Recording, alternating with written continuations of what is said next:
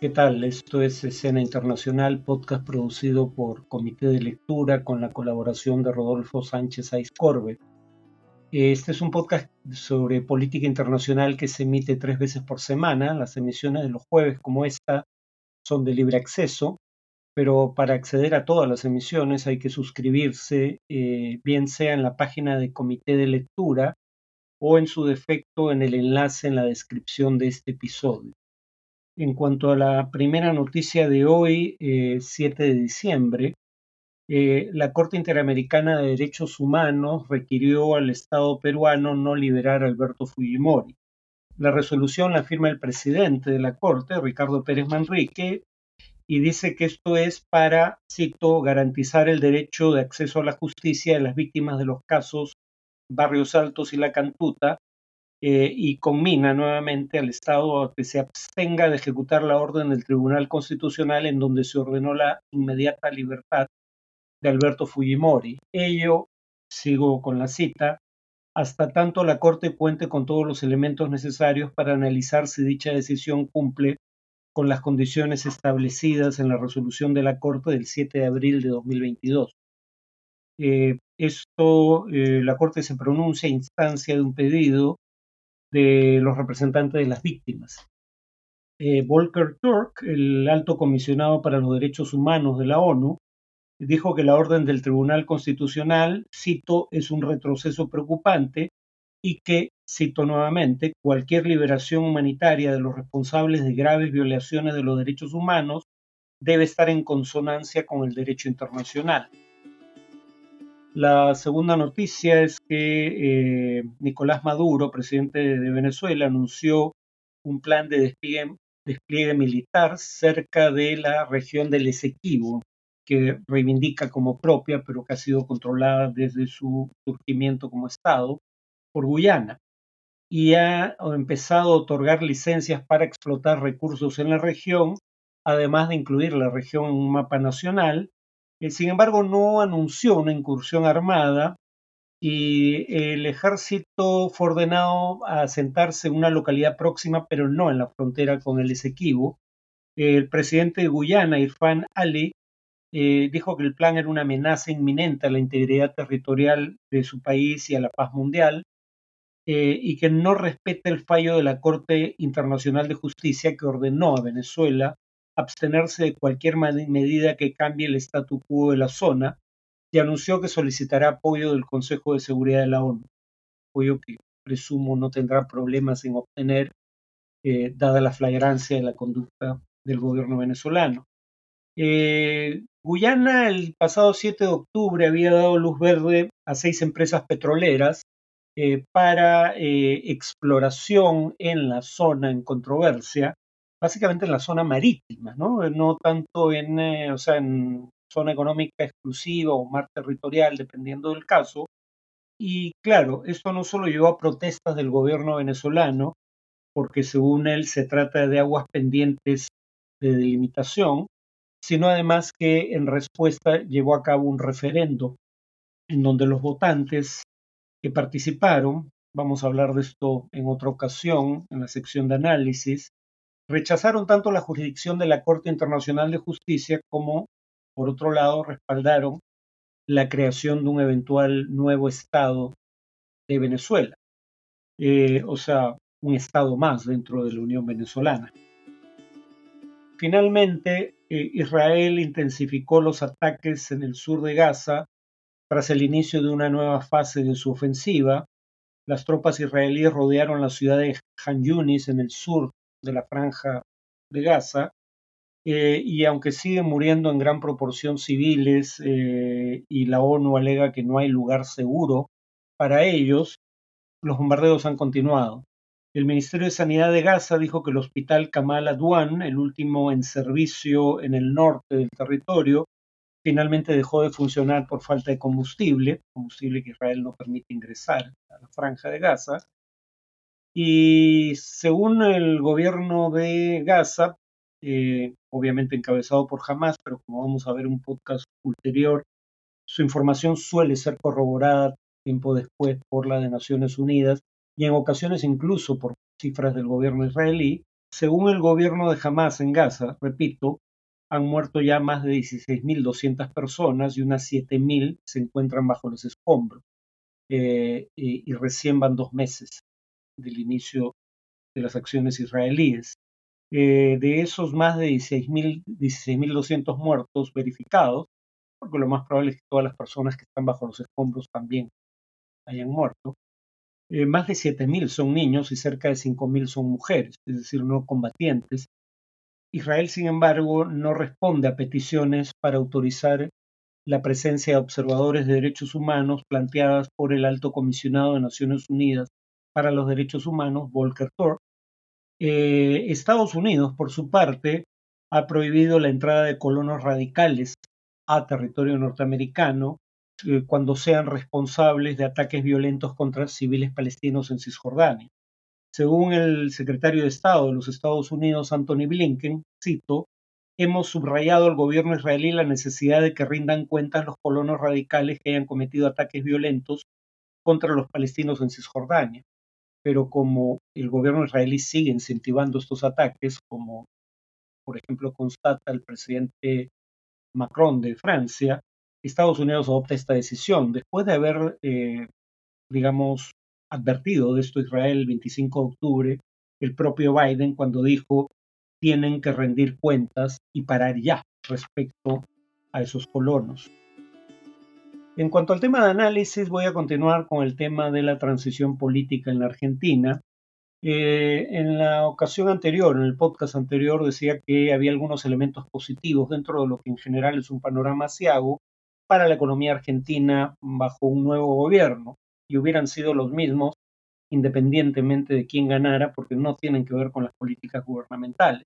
El primero es que las divisas en 2023 se redujeron significativamente por una eh, sequía sin precedentes. Entonces, el sector agropecuario, que había exportado 39 eh, mil eh, millones de dólares en 2022, en 2023 por la sequía, solo exportó alrededor de 23 mil millones de dólares. Bueno, en principio esa sequía no va a perdurar el próximo año, luego entonces las exportaciones agropecuarias deberían recuperarse. Ese es un primer factor positivo que tiene que ver con condiciones climáticas.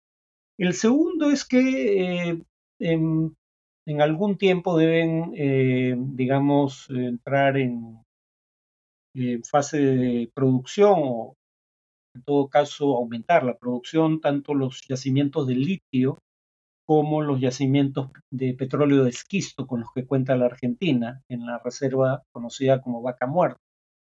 Eh, la producción petrolera se calcula que podría duplicarse a 2030 y eso podría producir un ahorro de entre 3 y 4 mil millones de dólares en importaciones de energía en 2024.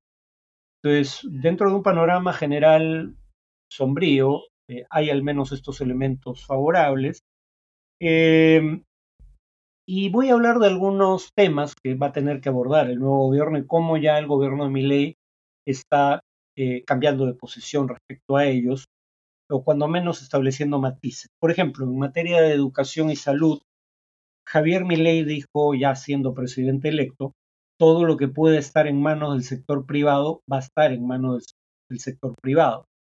Eh, pero en una intervención anterior había dicho, queremos dejar claro que en nuestra visión el mejor sistema de salud posible es un sistema de salud privado donde cada argentino pague sus servicios.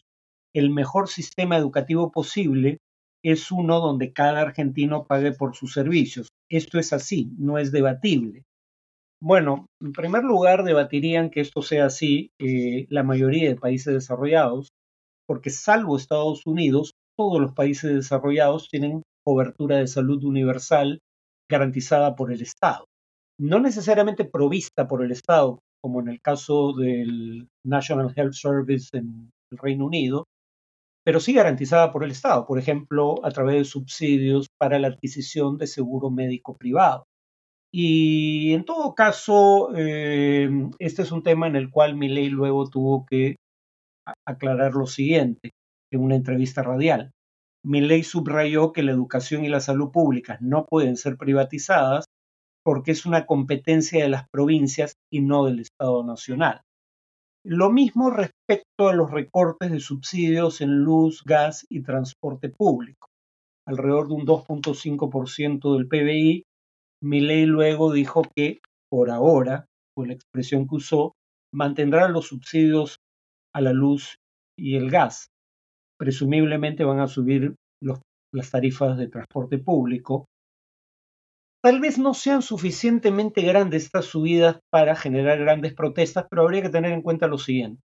En países de bajos ingresos, el mejor predictor en cuanto a precios de probabilidad de protestas eh, es el, de del alza del precio de los alimentos. En países de ingresos medios como Argentina, el mejor predictor de la probabilidad de que alzas de precios o tarifas produzcan protestas eh, eh, es el precio de los servicios públicos, como el transporte.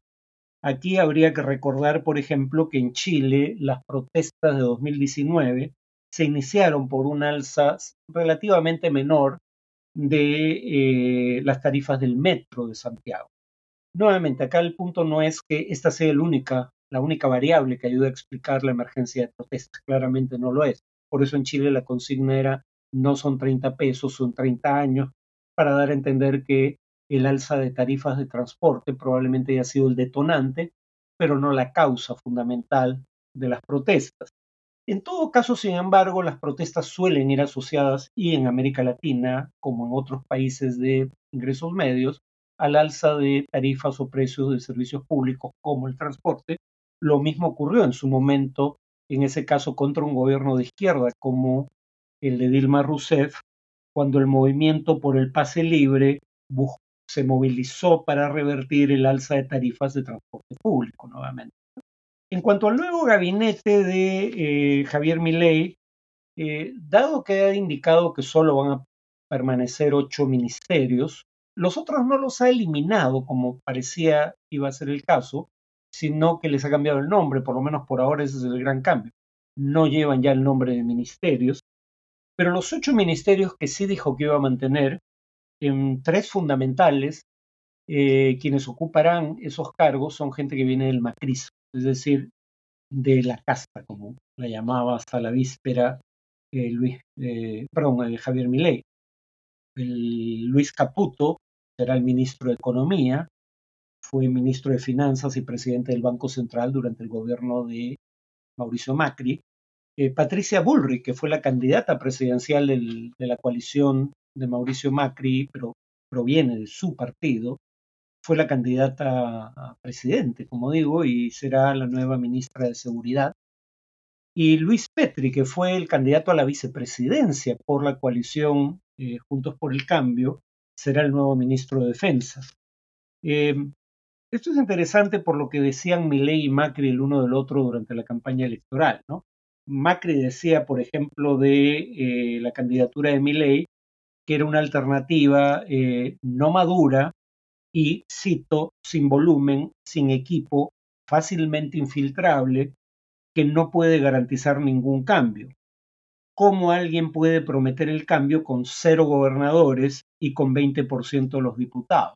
Es decir, igual que en el Perú, no tiene el mínimo necesario, un tercio, para evitar, por ejemplo, una, una vacancia tras un juicio político contra el presidente. Algunos dirían, bueno, fácilmente infiltrable, decía Macri. Algunos dirían que fue él quien infiltró, dada la presencia prominente de miembros de su coalición en el nuevo gabinete. Eh, Milley, por otro lado, había dicho que no se pueden cambiar las cosas con los mismos de siempre. Y ahora los mismos de siempre son parte de su coalición.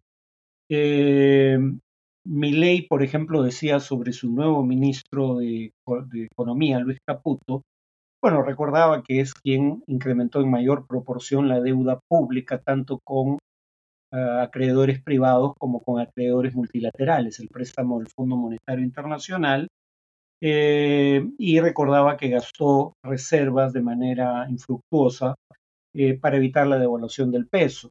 Entonces Milei decía de Caputo lo siguiente, Caputo se fumó 15 mil millones de dólares irresponsablemente e ineficientemente.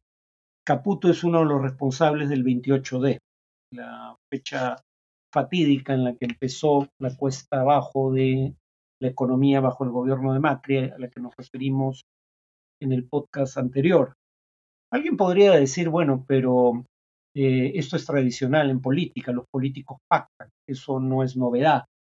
Pero Milley se preciaba de no ser un político tradicional, más aún se preciaba de no ser un político y de haber asumido el rol de tal solo forzado bajo las circunstancias, ¿no? Eh, en todo caso, muchos podrían decir, y yo tendería a coincidir con esto, que estas son señales de moderación que deberían ser bienvenidas.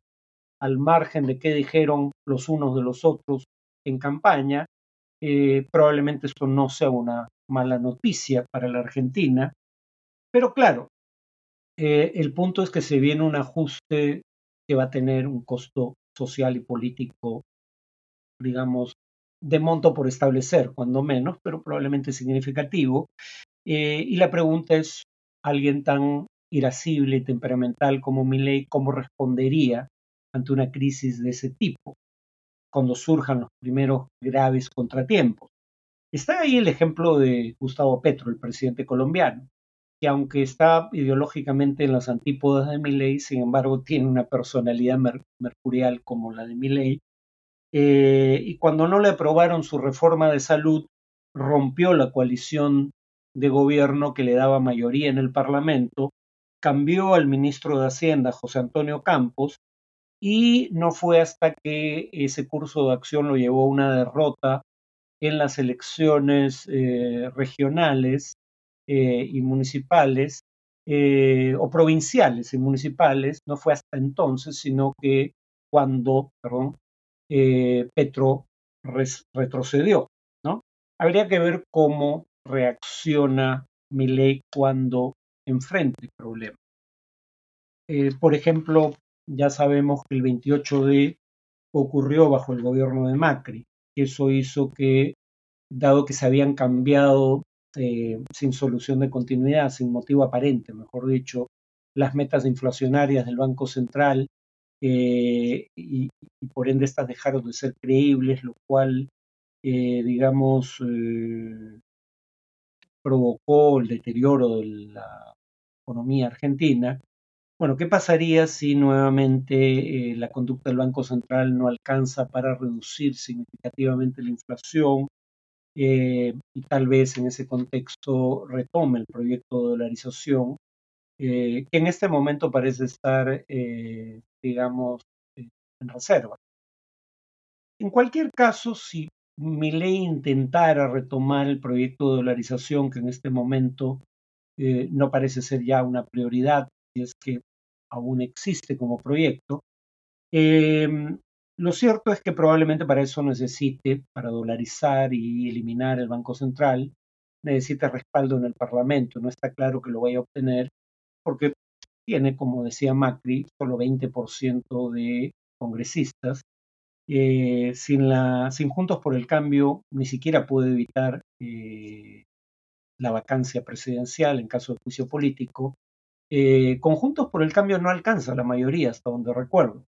y tampoco tiene un solo gobernador. Los gobernadores serían los gobernadores de la coalición que ha formado ahora con Juntos por el Cambio. Entonces, algunos dirían incluso si mi ley eh, digamos, diera rienda suelta a, su, a lo peor de su carácter, eh, esos contrapesos institucionales le podrían poner freno a alguna de sus iniciativas, al margen de si uno considera que eso sea bueno o malo. Eh, pero Andrés Malamud, un brillante analista político argentino, veía reflejado el futuro en el futuro de la Argentina la experiencia pasada del Perú.